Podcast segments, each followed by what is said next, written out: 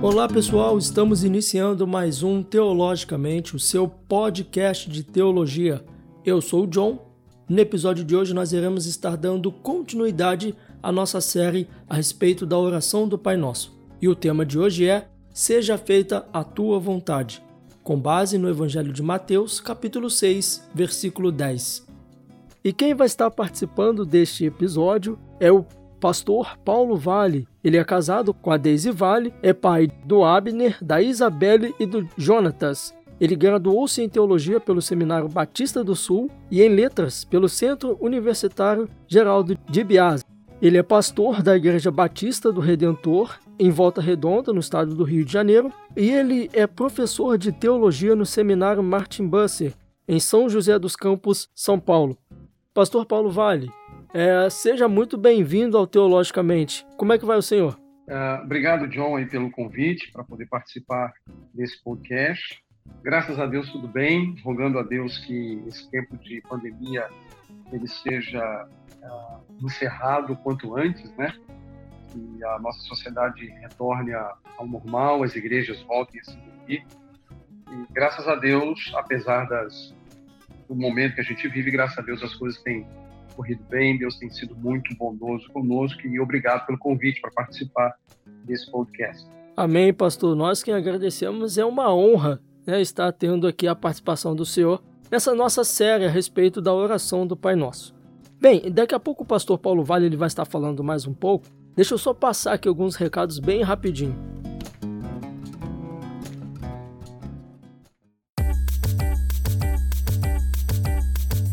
É, talvez você está ouvindo esse episódio pela primeira vez. Como você pode perceber, nós já estamos na série de número 5, mas você pode aí acompanhar os outros episódios que nós já gravamos. Nós já temos aí a gravação piloto, nós já temos o episódio 1 até o episódio 4. Então, depois, se você quiser parar agora esse podcast, voltar e, e ouvir os episódios anteriores, vai ser muito interessante. E mais uma coisa, você pode nos acompanhar também nas redes sociais. Nós estamos no Instagram, no Facebook, nós estamos também no YouTube. É só você pesquisar lá em qualquer uma dessas redes sociais como Teologicamente Oficial. Você pode digitar lá que você vai nos encontrar nas mídias sociais. Vai ser muito bom ter você lá perto conosco Lá nós publicamos devocionais, nós postamos é, as, os próximos episódios que vai estar saindo. Então, se você ainda não é inscrito em nossas redes sociais, nas nossas mídias sociais, se inscreva agora mesmo.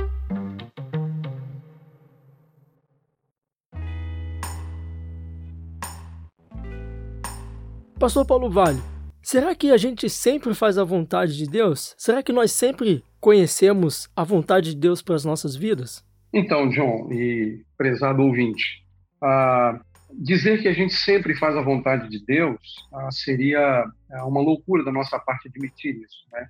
Uma vez que a gente tem plena consciência à luz das Escrituras que a natureza humana ela é uma natureza caída, ela é uma natureza depravada do ponto de vista da sua essência naquilo que nós somos em, em, termos de essência, todas as áreas da nossa vida, todas as áreas do nosso pensamento, as nossas uhum. capacidades, todas foram afetadas pelo pecado. E, por consequente, uh, nós temos aí a dificuldade de conseguir tanto compreender a vontade de Deus, porque às vezes ela, ela não nos é tão, tão fácil descobrir, ela não é tão simples de ser detectada, algumas, algumas vezes a gente entra realmente num estado de confusão é, na, nessa tentativa, nessa busca de se conhecer a vontade de Deus e, consequentemente, obedecer essa mesma vontade.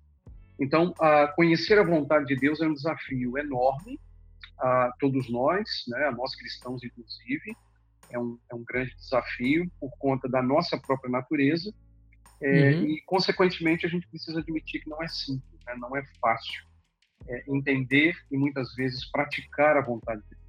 É isso que o senhor está dizendo, tem muito a ver com o que Paulo disse aos Efésios, né? para, para procurar compreender qual seja a vontade do Senhor. E, e é, isso que Paulo está falando, ele, ele denota né, essa, é, é, pra, essa atividade de procurar compreender né, a, e chegar e analisar para compreender as coisas. Né? Sim, eu, eu, concordo com você. Paulo, lá no capítulo 4, uh, na verdade, se você uh, fizer uma leitura é, desde o capítulo 1, principalmente na parte final do capítulo 1, passando pelo capítulo 2, 3, 4, uh, e a gente pode dizer até o capítulo 6 também, há uma preocupação por parte do apóstolo Paulo de ensinar a igreja de Éfeso, consequentemente as igrejas que estavam no entorno e que teriam acesso a, essa, esse material, sobre uhum. ensinar sobre essas questões relacionadas à própria vontade de Deus. E procurar compreender, como diz a, a passagem, qual seja a vontade do Senhor, eu, eu acredito que é, é de fato um grande desafio, mas especificamente no caso de Efésios, que é o, a passagem que a gente está é, considerando, né? Isso tem muito uhum. a ver com também a, a, história da redenção e aquilo que o próprio Deus tinha realmente é, em mente ao, ao, vamos dizer assim, gerir todas as coisas desde a criação, passando pela queda, passando pela redenção, é, objetivando aí a consumação de todas as coisas. E especificamente na carta Paulo escreve aos irmãos de Éfeso, há uma preocupação também que vai muito além da, da questão da vontade de Deus para as demandas que a gente tem na nossa própria vida. Até porque, uhum. John, a gente tem a, a nossa própria natureza decaída, ela muitas vezes nos faz olhar para o texto bíblico como se, por exemplo, as questões relacionadas à própria vontade de Deus estivessem relacionadas especificamente com com a minha vida, ou com a minha experiência, ou com aquilo que eu preciso alcançar, aquilo que eu preciso é, objetivar, aquilo que eu devo desejar. Mas quando a gente vai para o cerne bíblico, quando a gente olha para o texto bíblico, como é o caso aqui de Efésios, me parece que essa vontade ela vai muito além do que as preocupações que a gente tem é, com a, a, vida propriamente dita. Isso não significa dizer que nós não devamos nos preocupar com as coisas que estão no nosso entorno é, com as questões da vida propriamente dita, né? Aquelas questões que nos inquietam e que desejamos com, com muita honestidade saber qual é a vontade do Senhor para nós. Mas no caso aqui especificamente, Paulo também ele ele amplia o conceito da vontade de Deus ao tratar da própria vontade de Deus para a igreja. E talvez essa seja a leitura adequada que a gente precisa de fato fazer aqui em Efésios, quando ele recomenda procurar compreender qual seja a vontade do Senhor. E quando a gente olha a carta, John é, e demais irmãos, é, a gente olha num prisma da própria igreja. A igreja é o tema principal da carta que Paulo escreve aos Efésios. Ele tem o interesse de mostrar a, a natureza da igreja, a essência da igreja, o lugar da igreja na, na criação, na redenção e também na consumação o interesse que Deus tem na igreja e o desejo que Deus tem para a igreja. E quando Paulo vai tratar aqui das questões relacionadas à, à própria vontade de Deus, a gente não pode desconsiderar que essa vontade, portanto, ela vai além das preocupações terrenas. Ela também tem a ver com as preocupações celestiais. E o que eu quero dizer? As preocupações que de fato Deus tem para a igreja, e aí ah, entra o desafio da igreja compreender, de fato, buscar compreender qual seja a vontade do Senhor. E não, e não somente aqui, não é? A gente pode saltar para uma, uma outra carta em que isso também fica muito evidente, quando Paulo escrevendo é, aos Romanos, no capítulo 12, ele vai falar sobre ah, o desejo que deve haver, o anseio que deve haver por se conhecer a vontade do Senhor quando ele, ele diz, por exemplo, é, e não vos conformeis a este mundo, mas transformai-vos pela renovação do vosso entendimento, ah, para que entendais quais, qual seja a boa, agradável e perfeita vontade de Deus. Então, a vontade uhum. de Deus acaba sendo um tema que perpassa por toda a Bíblia, que tem a ver, obviamente, com as preocupações que nós temos para este tempo, para este mundo, né? Mas também, e aí a gente precisa resgatar este conceito, também relacionado à, à vontade de Deus para a igreja, a vontade de Deus no que diz respeito à salvação e a vontade de Deus no que diz respeito a, ao alcance de um objetivo cujo desdobramento será a própria glória do seu nome, né? ele colocar fim em todas essas coisas e o seu nome será de fato é, definitivamente, não que ele não seja agora, mas ele será definitivamente glorificado. Exatamente. E assim, é, talvez assim, né, pastor, com essa, com esse anseio, não sei se eu poderia dizer assim, mas com esse anseio, às vezes exagerado ou de maneira errada, tentar compreender essa vontade de Deus, é, muitas coisas erradas ou muitas ideias erradas ela tem surgido. Sim, sim. E aí talvez a gente tenha que estabelecer um parâmetro que me parece ser um parâmetro bíblico é, para essa questão da vontade de Deus. E, e o que, eu quero dizer com parâmetro bíblico? Se é verdade que a gente pode e deve olhar para as questões relacionadas à vontade de Deus num prisma que diz respeito não apenas às demandas dessa vida, mas também às demandas da eternidade, é aquela questão da vontade de Deus no céu, da vontade de Deus na terra, que é de fato o que é, o nosso Senhor Jesus Cristo ele nos ensina na, na petição, numa das petições do Pai Nosso, a gente precisa entender então que, de certo modo, é o céu que governa a terra. E, e aqui não tem nenhum jogo de palavras, porque, de fato, literalmente, é o céu que governa a terra. Quer dizer, Deus, ele é soberano, ele é poderoso, ele tem o controle de todas as coisas em suas mãos, ele conduz todas as coisas, ele guia todas as coisas, há, há, um alvo e um desfecho muito bem definido a partir da própria vontade de Deus, e é essa vontade de Deus que deve regular a, a nossa própria vontade, vamos dizer assim. E aí entra um ponto importante. Se a vontade de Deus ela é reguladora para a minha vontade e para aquilo que eu devo ansiar, eu preciso entender que tudo que eu tenho concretamente com relação à própria vontade de Deus é a sua palavra.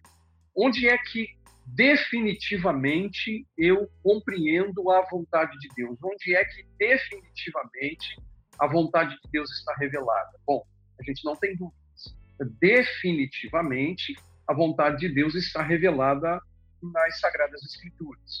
E aí entra este ponto, não é? Que à medida que eu tenho uma clara consciência, uma clara percepção da vontade revelada de Deus e eu tomo um rumo de obediência, ou seja, eu levo em consideração aquilo que Deus ensinou, aquilo que Deus exigiu, e eu cumpro na medida da sua graça, da sua bondade o seu espírito operante em nós, eu cumpro a sua vontade, é, é natural, é muito natural que as demandas da minha vida e aquelas questões que dizem respeito aos questionamentos que eu tenho, é, eles serão, vamos dizer assim, saciados à medida que eu tenho uma clara percepção da vontade de Deus revelada em Sua palavra. Então, para mim, particularmente, e acredito que não esteja sozinho nisso, porque há tantos outros autores cristãos que já disseram, de certo modo, usando essa linha de raciocínio, é a vontade de Deus que vai regular a vontade humana. E na medida que eu tenho uma clara consciência e uma percepção desta vontade revelada, torna-se muito mais é, fácil, o que não significa que, é, uh, que seja tão simples, mas será muito mais fácil, pelo menos fácil entre aspas, de nós podermos é, é tomar as decisões que a gente precisa tomar e que demanda aí uma, uma, uma escolha, uma, um exercício de uma vontade. Então, a, eu diria que a, a gente vive um tempo de muita confusão exatamente porque aquilo que deveria regular a nossa vontade, que é a vontade de Deus, ela não tem sido considerada. A gente sabe que hoje a, o movimento cristão, o evangelicalismo moderno, sobretudo aqui no Brasil, que é um, é talvez o, o, ambiente em que nós estamos inseridos e por isso nós conhecemos bem mais sobre, sobre, sobre ele, é um movimento que é falacioso quanto ao lugar das escrituras na vida da igreja, é falacioso com relação ao lugar das escrituras no público, é, no ensino propriamente dito da igreja. E aí a gente sabe que se a palavra de Deus ela de fato não é exposta às pessoas, Consequentemente, o conhecimento de Deus, que é tão necessário e vital a todos nós, ele passa a estar vetado nas pessoas. E aí, elas precisam, né? nós precisamos, faz parte da nossa própria natureza, nós precisamos colocar alguma coisa no lugar. E aí se justifica, é, mas não, não se justifica no sentido de nós entendermos, mas não não se justifica no sentido de que Deus tolera o fato de que exista tantas invencionices na igreja, né? Então hoje a gente tem uma série de problemas, uma série de confusões, uma série de dificuldades no contexto da igreja e na compreensão da própria vontade de Deus, porque essa vontade ela ela está vetada, ela ela está impedida no sentido de que, por exemplo, a igreja que deveria ser o ambiente próprio para que essa vontade de Deus fosse revelada e uma vez revelada levasse as pessoas a uma obediência, essa vontade de fato ela não chega à igreja. E como ela não chega à igreja, então veta-se a possibilidade. E aí nós começamos a agir por achismos, nós começamos a agir é, por impulsos, nós começamos a agir a partir de sensações humanas e nos tornamos pessoas é, que a, a larga escala é, se distanciam do próprio Deus, uma vez que a sua própria vontade ela não é de fato levada em consideração, ela não é de fato obedecida. Então, eu acredito que a, a, a confusão que a gente tem no cenário que a gente vive se dá muito mais pela ausência do conhecimento dessa vontade revelada, que tem a ver com a vontade eterna de Deus e que, obviamente, deve regular é, todo o meu procedimento, todas as minhas escolhas, todas as minhas decisões, seja de caráter é, individual, seja no caráter coletivo, na esfera da família, na esfera da igreja, na esfera da sociedade, é, a, a, sendo, portanto, algo extremamente necessário a nós e um único antídoto também para resolver o problema da confusão que a gente tem na sociedade. É isso aí, vocês acabaram de ouvir o pastor Paulo Vale. Ele é pastor da Igreja Batista do Redentor e ele é professor de teologia no seminário Martin Busser. Olha, você já viu que o tema de hoje está muito bom, então não saia daí porque a gente volta já. Olá pessoal, aqui quem fala é o Willy do Resenha Teológica e esta é minha indicação de livros para o Teologicamente. Eu quero indicar para vocês um livrinho chamado Sola Gratia, é, a controvérsia sobre o livre-arbítrio ao longo da história é um livro aí do saudoso Robert Charles Sproul, também conhecido como R.C. Sproul, lançado pela editora Cultura Cristã, aonde o Sproul ele vai traçar aí um, uma abordagem, vamos chamar assim, sobre essa ideia teológica de sola gratia, ou seja, somente a graça. E aqui ele vai apresentar o, as ideias teológicas dos principais é, teólogos que foram, num certo sentido, é, favoráveis e também desfavoráveis a essa doutrina. Então, por exemplo, ele vai falar sobre Pelágio, ele vai falar sobre a ideia de graça em Agostinho, ele vai falar sobre os semi-pelagianos, ele vai falar sobre Martim Lutero, a ideia de Lutero sobre sermos cativos ao pecado, vai falar sobre João Calvino, Armínio, Edwards, Charles Finney, é, o Schaeffer, enfim, é uma obra bem completa para traçar esse aspecto histórico e, obviamente, também bíblico e teológico. É isso. Sola Gratia, Ercio Sproul, da editora Cultura Cristã. Essa foi a minha dica literária de hoje. Acompanhe minhas redes sociais. Só você procurar Resenha Teológica no Instagram, e no YouTube. Até a próxima. Pai nosso nos céus, santo é o teu nome. Muito bem, estamos de volta. E como vocês podem ver, o entrevistado de hoje é o pastor Paulo Vale, da Igreja Batista do Redentor. Ele é professor de teologia no seminário Martin Busser. Pastor, é, Quantas vontades há em Deus? Porque é muito comum é, nós lermos né, sobre a, a, uma variada distinção que os teólogos fazem sobre a vontade de Deus, né, dando a entender que ele possui mais de uma vontade. Mas qual, qual é a vontade de Deus e como saber? Então, meu irmão e demais irmãos, na verdade a gente precisa é, olhar, é, pelo, se, se nós olharmos pela ótica teológica, a gente tem algumas variantes que a gente precisa levar em consideração quando se pensa nas questões relacionadas à vontade de Deus. Se nós pegarmos é, praticamente é, os, os, grandes manuais de teologia é, é, que estão já consolidados na nossa cultura teológica, materiais de teologia é, que, que, na verdade, acabam é, controlando, inclusive, os debates teológicos e o ensino da própria teologia, a gente precisa admitir é, que eles, esse, esses manuais, essa, essas teologias sistemáticas, elas acabam seguindo uma linha muito própria dos grandes documentos da história da igreja, né? entre eles algumas confissões de fé, é, catecismos, é, declarações de fé, ah, elementos que foram, ah, vamos dizer assim, cunhados em algum momento da história para atender determinadas demandas.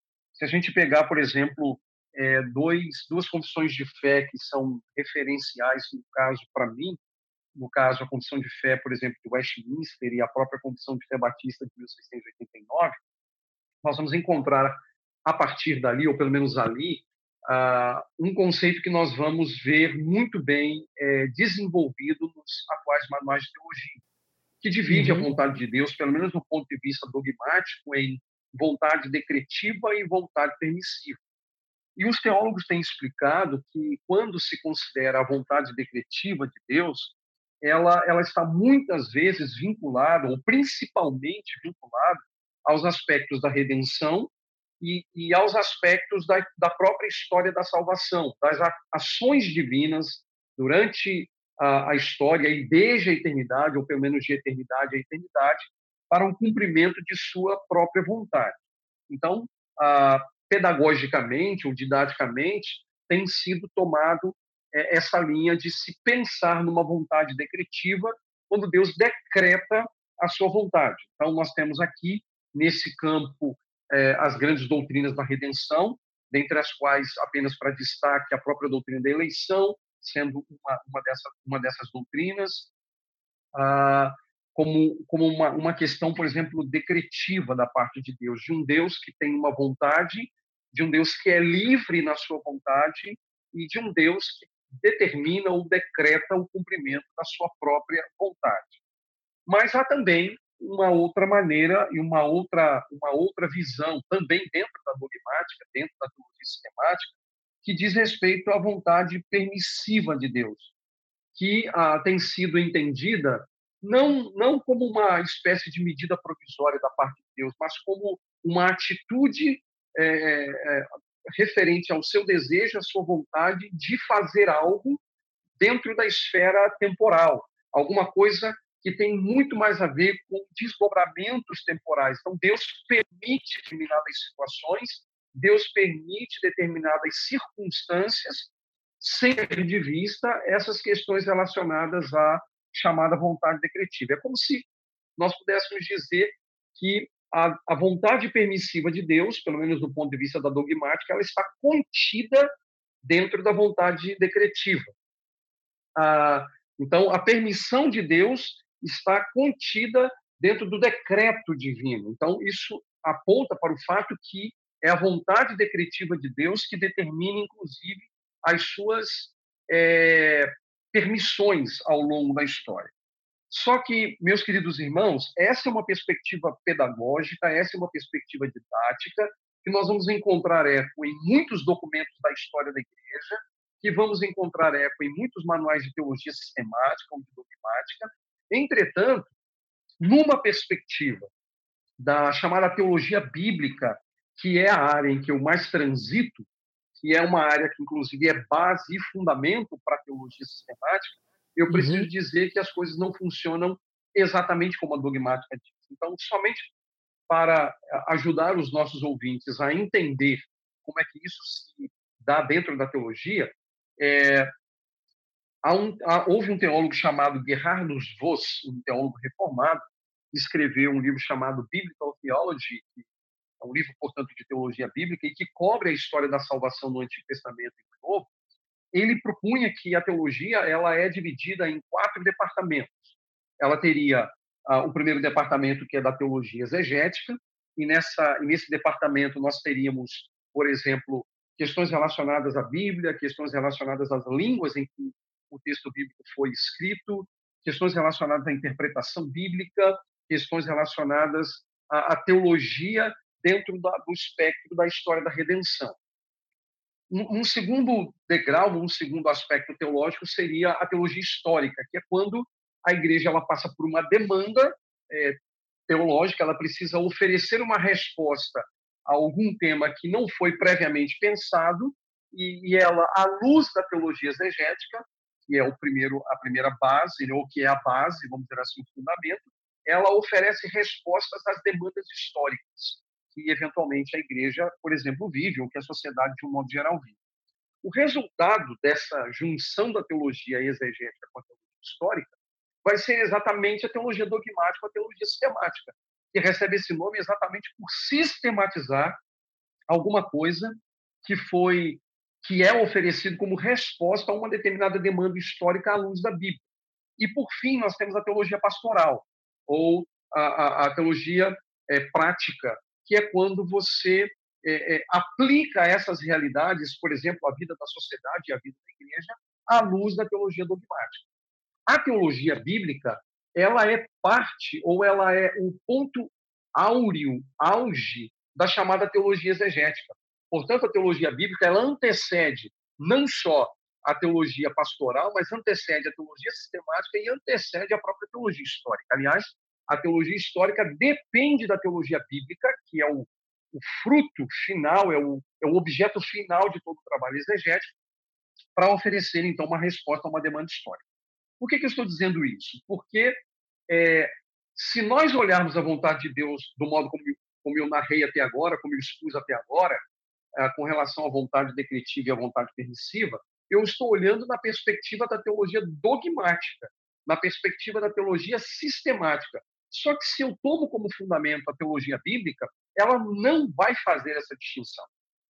Ou seja, o que eu quero dizer é que, do ponto de vista das escrituras, do ponto de vista da teologia bíblica, do ponto de vista da teologia da história da salvação, Deus tem uma única vontade que uhum. a teologia sistemática ou dogmática, é, vamos dizer assim, é, classificou ou caracterizou como sendo decretiva e permissiva.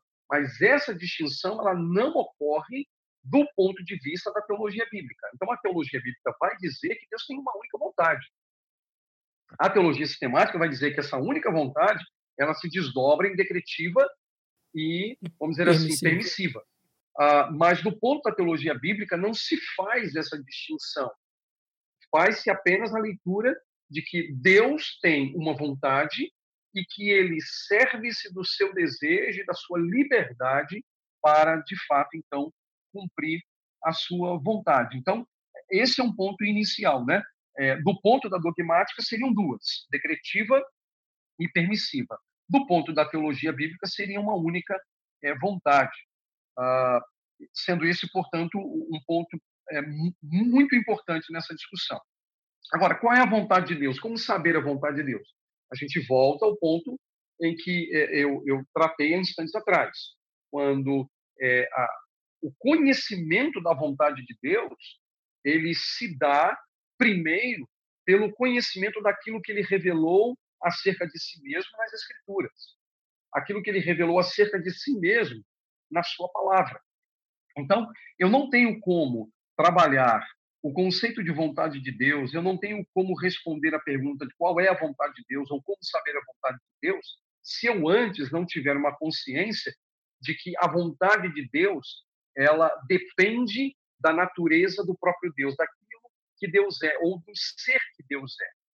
Mas é, é muito natural que os irmãos, né, de um modo geral, queiram saber sobre temas específicos, temas específicos. Então, eu costumo, apenas a título de exemplificação, eu costumo citar, é, por exemplo, a situação de um jovem, de uma jovem, que, por exemplo, é, entra numa rota de oração para saber a vontade de Deus sobre casar ou não casar e com quem casar. É claro que se nós pegarmos as escrituras, a Bíblia não vai dizer para a moça se ela vai casar com João, se ela vai casar com José, se ela vai casar com Joaquim.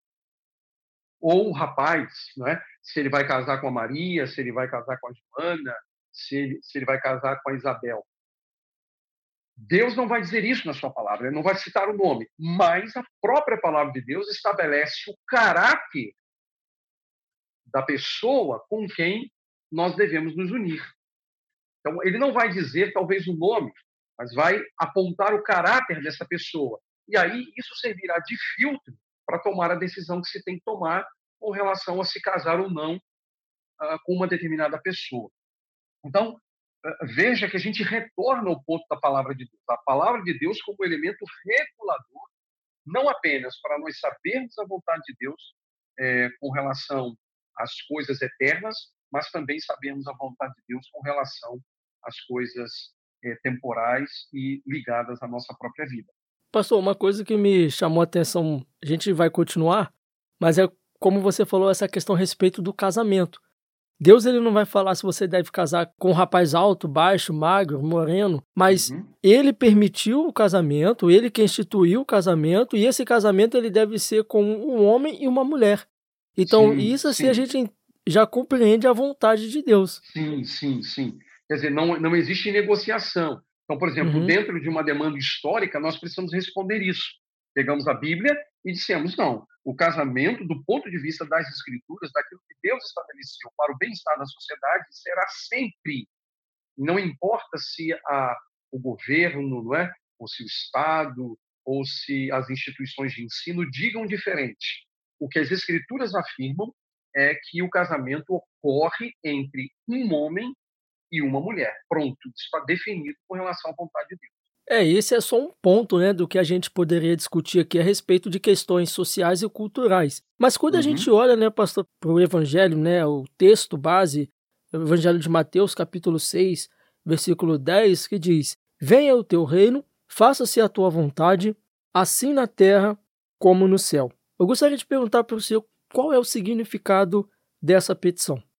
Ah, meus irmãos, ah, essa passagem é uma passagem, é, quando eu digo essa passagem, não apenas esse versículo, mas a, a, o próprio Pai Nosso e, e, no meu caso, muito especificamente, o Sermão da Montanha, porque é uma das partes prediletas da, de toda a minha vida.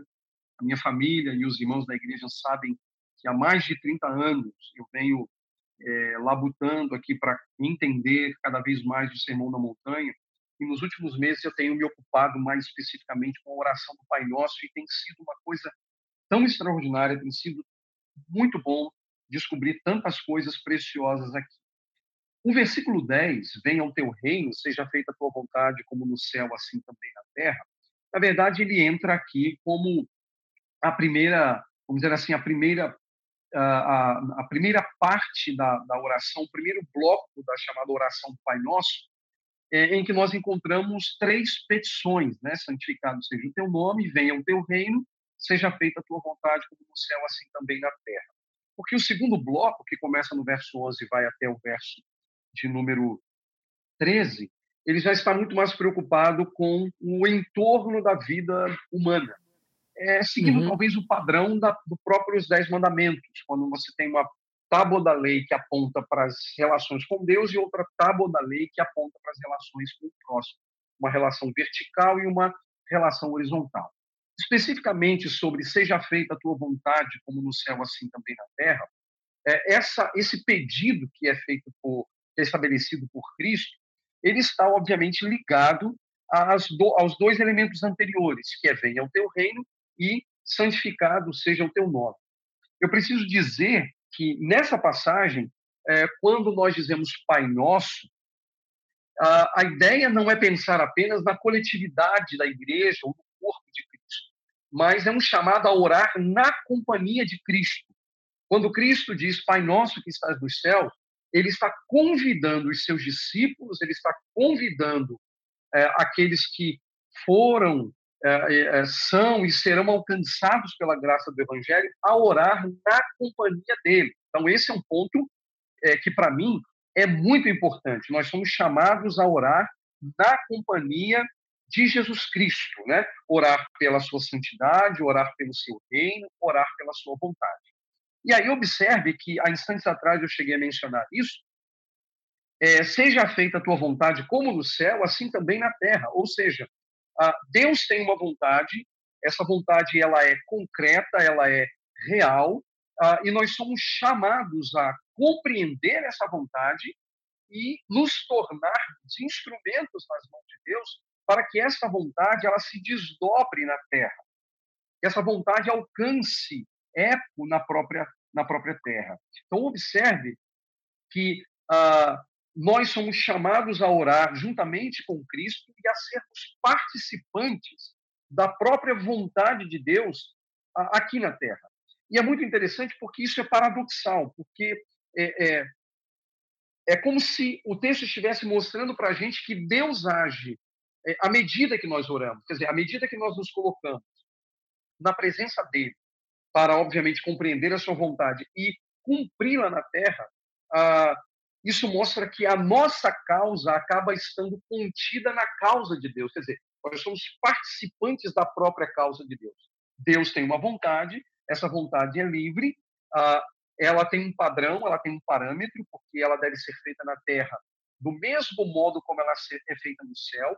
No céu não há impeditivos, no céu não há estorvo da vontade de Deus, e do mesmo modo nós não podemos ser impedimentos nem estorvos para a vontade de Deus na terra devemos ser é, instrumentos, né? E aí vem um ponto importante. A nossa causa, né, que são as nossas necessidades materiais, as questões relacionadas à vida, ela deve vir depois da causa de Deus. Isso fica muito evidente pela própria oração. Porque primeiro se preocupa com as coisas de Deus. Santificar o seu nome, desejar a vinda do reino, fazer a sua vontade. Depois disso é que ele pede pelo pão, ele pede pelo perdão, ele pede para não entrar em tentação, mas livrar do mal. Então, observe que a nossa causa, ou a causa humana, ela não é a prioridade. Ela deve vir depois da causa de Deus. A causa de Deus deve regular a nossa própria causa. Isso tem muito a ver com aquela oração que Jesus fez no jardim do, do Getsemane, em que ele disse, né, não, não, não seja feita a minha vontade, mas faça a sua vontade. Sim, com certeza. E ali, muito mais especificamente, dentro dessa esfera da redenção. Porque uhum nós sabemos que ali ele está prestes né, a, a ser, é, é, vamos dizer assim, traído, de ser preso, de ser julgado, de ser condenado, de ser humilhado, de ser morto, até que triunfantemente ele vence a morte, ressuscitando ao terceiro dia. Então, o ambiente ali é de plena submissão, quer dizer, a causa de Cristo é, estando contida na própria causa divina, no sentido divina, é, não que Cristo não seja Deus, ele é Deus, mas no sentido de é, da sua submissão ao Pai, a primeira pessoa da Trindade, sendo ele a segunda pessoa da Trindade. Ou seja, ele se submete à, à vontade de Deus, né? de modo uhum. que ele tem uma clara consciência da vontade de Deus e está pronto para cumpri-la. Agora, pastor, muita gente sabe, e como a palavra de Deus diz, que a vontade de Deus ela é a melhor. Mas é difícil fazer a vontade de Deus? Ou é fácil fazer a vontade de Deus? Eu não acho que seja tão simples fazer a vontade de Deus assim. É, dentro da esfera, observe, dentro da esfera humana, no sentido de que é, é, das decisões que muitas vezes nós precisamos tomar. Uhum. Eu diria que a maior dificuldade, é, e aí eu preciso dar uma explicação depois, mas a maior dificuldade em entendermos é, a, questões relacionadas à vontade imediata que diz respeito ao entorno da nossa vida do que necessariamente à vontade de Deus com, com relação ao como devemos viver. Por que, que eu digo isso? Porque Deus nos deu a sua palavra e Deus também nos deu o seu espírito. Então, Deus nos deu o espírito e Deus nos deu a palavra. O espírito e a palavra juntos têm um papel extremamente importante, vital, poderoso na nossa própria vida. E nós, obviamente, é, na medida da graça de Deus, nos submetemos a esta palavra, nos submetemos à orientação do Espírito para a compreensão da palavra e para o tipo de vida que honra a Deus. Ah, isso está revelado. Mas observe que se ah, nós não estivermos alinhados, é, me permita usar essa expressão, se nós não estivermos alinhados com a vontade revelada por Deus em Sua palavra e pelo poder do Espírito, é inevitável que a gente, é, vamos dizer assim, como, como os antigos diziam, é inevitável que a gente dê com os burros na água, porque a gente não vai ter a, a, uma clara consciência do parâmetro que Deus estabelece e, consequentemente, eu vou uh, tomar caminhos que não são caminhos que glorificam de fato a Deus. Então, eu diria que é fácil e não é. É fácil na medida que nós nos submetemos à palavra e ao Espírito, mas é difícil quando nós tentamos viver a revelia daquilo que Deus revelou. O podcast é uma mídia que cresce a cada dia e nós do Teologicamente não ficamos de fora dessa. Você pode nos encontrar nas principais plataformas de streaming. Lá você encontrará temas bíblicos variados, entrevistas e o devocional reformado Aprendendo com o Texto. Fique ligado, episódios mensais e semanais. Inscreva-se já na sua plataforma de podcast favorita. A gente se vê por lá. Pastor, eu acredito que o senhor, como, como pastor, o senhor deve receber muitos pedidos de orações. É, eu acredito que muitas pessoas devem, devem chegar até o senhor e, e pedir para que o senhor ore para que uhum. Deus ele, ele faça a sua vontade na vida dessa pessoa. Mas, uhum. e, e, geralmente os pedidos são os mais variados, né? E uhum. como saber se uma coisa realmente é a vontade de Deus? Então, nesse ponto aí, é, é preciso dizer, é preciso dizer que normalmente, viu, John e demais normalmente, quando as pessoas vêm aos pastores para pedir oração, não é preocupado com a primeira parte ou primeiro bloco da oração do Pai Nosso. Normalmente não são pedidos ligados à santidade uhum. de Deus, à vinda uhum. do reino e à vontade de Deus no aspecto da história da redenção. É geralmente ligado ao pão de cada dia, a alguma demanda contra alguém né? uhum. e às lutas contra o pecado. Então, isso Sim. precisa ficar muito evidente de início. Uhum. E isso, de certo modo, mostra, é, de fato, onde é que está o nosso coração. Foi, foi isso que Jesus falou, inclusive no Sermão da Montanha, é, um pouco mais à frente, após a oração do Pai Nosso, ele vai dizer que onde estiver o vosso tesouro, ali também estará o vosso coração. Então, eu diria que a gente pode perceber quais são as prioridades de alguém pelos pedidos de oração dela. Quais são uhum. as prioridades de alguém é, à medida que ela ora? Quais são as prioridades de alguém à medida que ela se envolve com as coisas? E aí, normalmente, as pessoas vêm a pedir, geralmente né, ligados aí à segunda parte, com as demandas da vida e raramente com relação à vontade do próprio Deus. E aí, uh, eu, eu uh, tenho, tenho tentado, não sei se tenho logrado êxito, mas eu tenho tentado a, eu tenho tentado ajudar as pessoas a entender que é, as questões relacionadas às demandas da vida, elas precisam ser governadas e controladas pelas questões ligadas à eternidade. Ou seja, quaisquer dificuldades que eventualmente as pessoas enfrentam, elas precisam ser entendidas numa perspectiva divina e não meramente humana. Porque se a gente tentar resolver ou propor alguma coisa perspectiva humana, a gente vai ter uma, uma enorme quantidade de, de dificuldades. Uh, vamos criar e gerar uma série de problemas, sobretudo se as coisas não derem certo no sentido daquilo que é esperado. Então, o ideal seja talvez levar as pessoas a compreender que aquilo que é uma preocupação momentânea que ela está vivendo e que é o motivo da sua oração e pela qual ela deve orar, e eu não estou dizendo com isso que ela não deva, e nós devemos orar, precisa ser governado realmente com relação à própria, à própria vontade de Deus. Deus regulando uh, todas as decisões, né, seja por meio de pedidos que nos são feitos ou por meio das decisões que nós mesmos precisamos, precisamos é, tomar.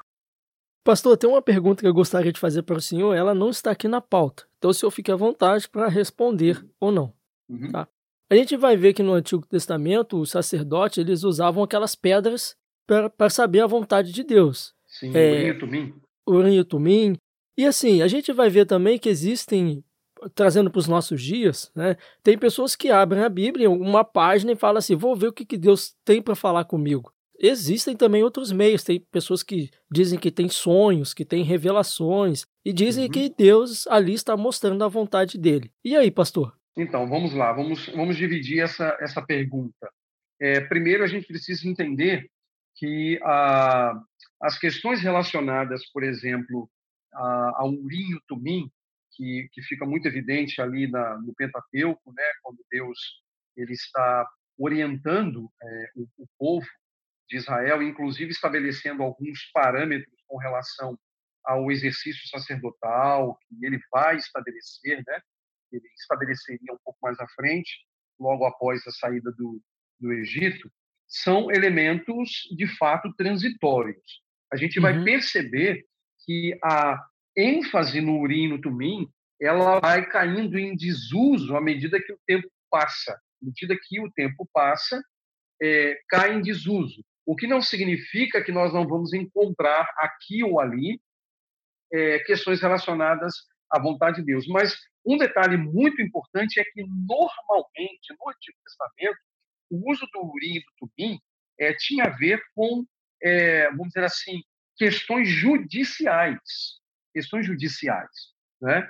Ah, julgamentos que precisavam ser feitos, e aí lançava-se mão do chamado Urim e Tumim. E nós temos alguns episódios na Bíblia em que isso aconteceu. E aí, quando a gente vai para o Novo Testamento, ah, a gente não encontra nenhum elemento regulador dos escritos do Novo Testamento, ah, que é a, lente pela qual nós vemos, inclusive, toda a Bíblia e a história da salvação e a história da revelação, nós não encontramos nenhum elemento regulador sobre o uso do urim e do tumim. Esse é um uhum. ponto para a gente importante. Quer dizer, aparentemente, dentro da história da revelação, isso passou. E é muito interessante que nós temos um episódio lá no livro de Atos em que uh, nós temos o caso de Ananias e Safira, que não foram descobertos pelo uso do urim e do tumim, foram descobertos pela revelação do Espírito. O Espírito é que mostrou que eles haviam cometido um grave pecado contra Cristo, contra a igreja, e isso desdobrou na morte deles. Não foi por uma questão de e tumim.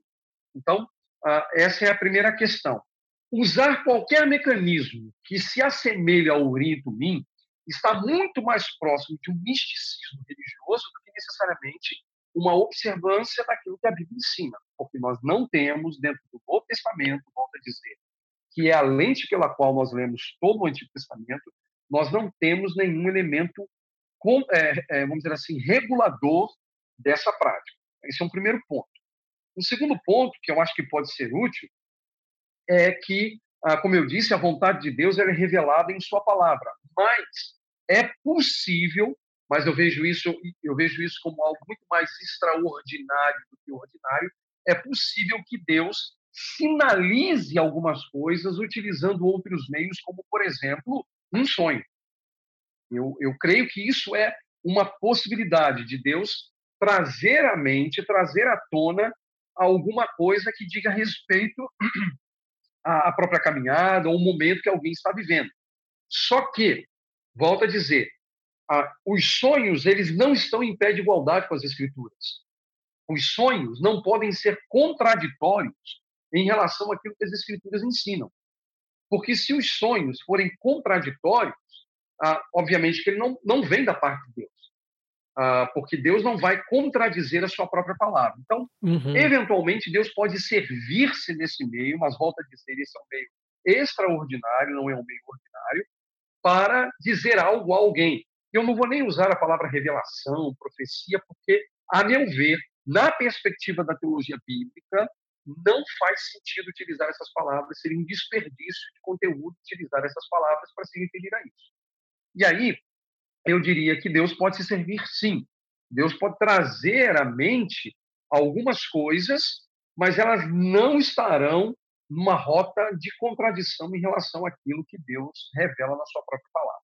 Pastor, a gente falou aqui um, um, um pouquinho, é, alguns minutos atrás, a respeito do significado dessa petição. Mas é, qual é então o propósito dessa petição? Qual, qual é o objetivo dessa petição? Eu diria que o objetivo dele é basicamente é, trazer à nossa mente que Deus tem uma vontade, Uh, segundo, que essa vontade ela será feita e terceiro, que nós, como seus servos, devemos, é, é, vamos dizer assim, entre aspas, nos colocar à disposição, fecho aspas, para que Deus faça a sua vontade. É, coloco entre aspas porque a vontade de Deus vai ser feita, ela uhum. vai ser realizada. O meio que Deus utilizará é, é, vai ser utilizado também na medida da própria vontade de Deus. Dizer, não há como impedir que a vontade de Deus seja feita. O ponto é, é, ser nas mãos de Deus um instrumento para o cumprimento da sua vontade.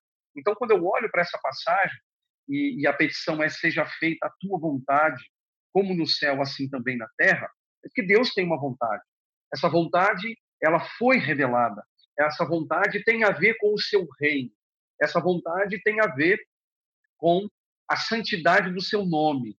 A, a, essa vontade tem a ver com o desfecho da história, tem a ver com um propósito divino.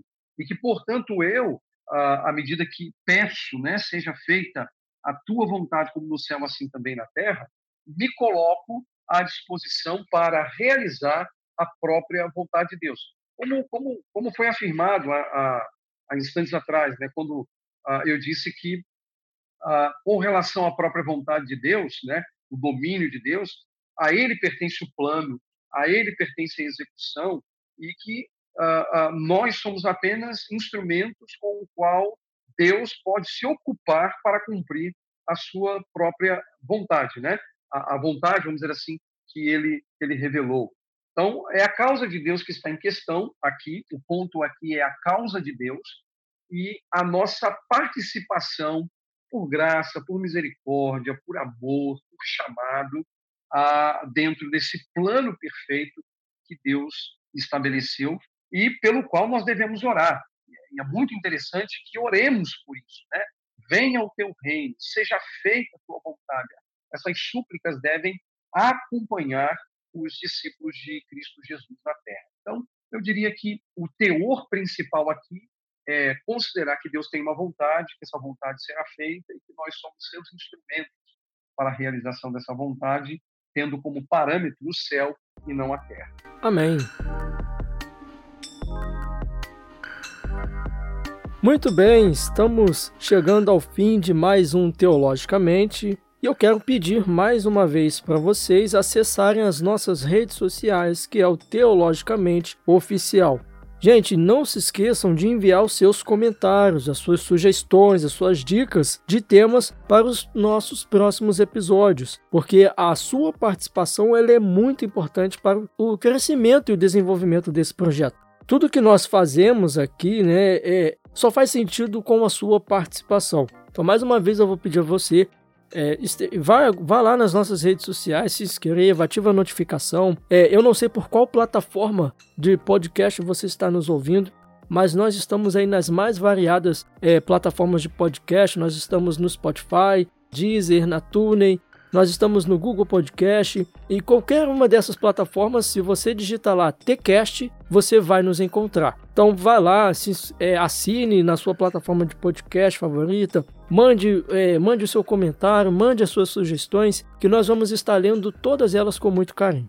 E para finalizar, eu gostaria de ouvir as considerações do pastor Paulo. E no final, pastor, eu gostaria que você deixasse aí o seu contato, as suas redes sociais. Ok. É, mais uma vez eu quero agradecer ao John e aos irmãos que nos acompanham por essa oportunidade, né, por esse podcast, poder contribuir de algum modo ah, para ah, elucidar aí a, a palavra do Senhor, parabenizar, parabenizar o teologicamente pelo trabalho que vem sendo feito e eu desejo que Deus esteja cuidando né, de todo esse trabalho e fazendo prosperar a sua obra, a sua vontade através dessa, dessa, desse meio, dessa plataforma que são os podcasts.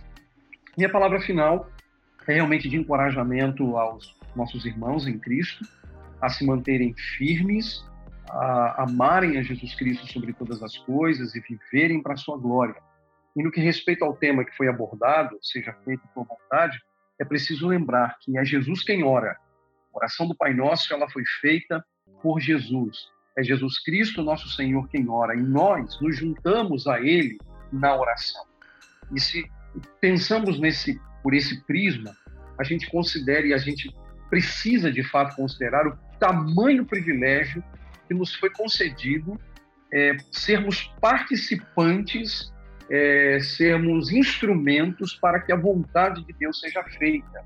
Eu quero encorajar a cada ouvinte, não é, a considerar isso, Cristo é quem ora, nós nos juntamos a Ele em oração, Deus está no controle de todas as coisas, a sua causa será cumprida é, será realizada, não é, não é possível impedi-la, não é possível estorvá-la, e Deus já nos traz a um contexto em que nós podemos ser participantes ativos no cumprimento da vontade de Deus, na observância da vontade de Deus. Então, Deus nos traz ao, a condição privilegiada de não apenas compreendermos a sua vontade, mas também de sermos instrumentos né, da vontade de Deus ah, no mundo em que nós vivemos, ansiando a chegada do reino, a vinda do reino, que é ah, na sua expressão máxima, ah, assim que nosso Senhor retornar para buscar o seu. Agradeço mais uma vez e ah, quero ah, deixar aqui os meus contatos. Né? Eu estou é, nas plataformas do Facebook, do Instagram e também do Twitter, ah, como ah, professor Paulo Vale, ou melhor, prof, né? Prof. Paulo Vale, Vale com dois L's. Você me encontra ali no Facebook, me encontra também no Instagram, também no Twitter.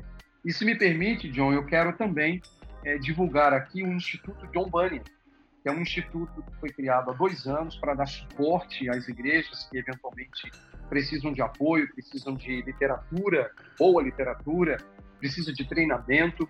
Você também consegue encontrar nas plataformas do Facebook, do Instagram, do Twitter e brevemente também no YouTube, é o I. John Bunyan. Isso mesmo, John Bunyan, autor de O Peregrino, né? I de Instituto, John Bunyan. Eu quero encorajá-lo a, a entrar aí nas plataformas, curtir a nossa, o nosso perfil, a nossa página lá. Também com isso nos colocamos aí à disposição para eventuais necessidades que as igrejas e os irmãos tiverem. Mais uma vez, meu irmão, muito obrigado pelo convite. Foi um prazer poder servir o irmão e a Igreja de Cristo através desse trabalho. Amém. Nós vamos colocar aqui depois o link das redes sociais do pastor uh, para vocês poderem estar acessando. E mais uma vez, nós agradecemos a participação do pastor Paulo Vale. É uma honra para a gente ter o senhor aqui. É, e eu quero agradecer também a vocês que nos ouviram. Muito obrigado pela sua participação e até o próximo episódio, se Deus quiser. Um grande abraço.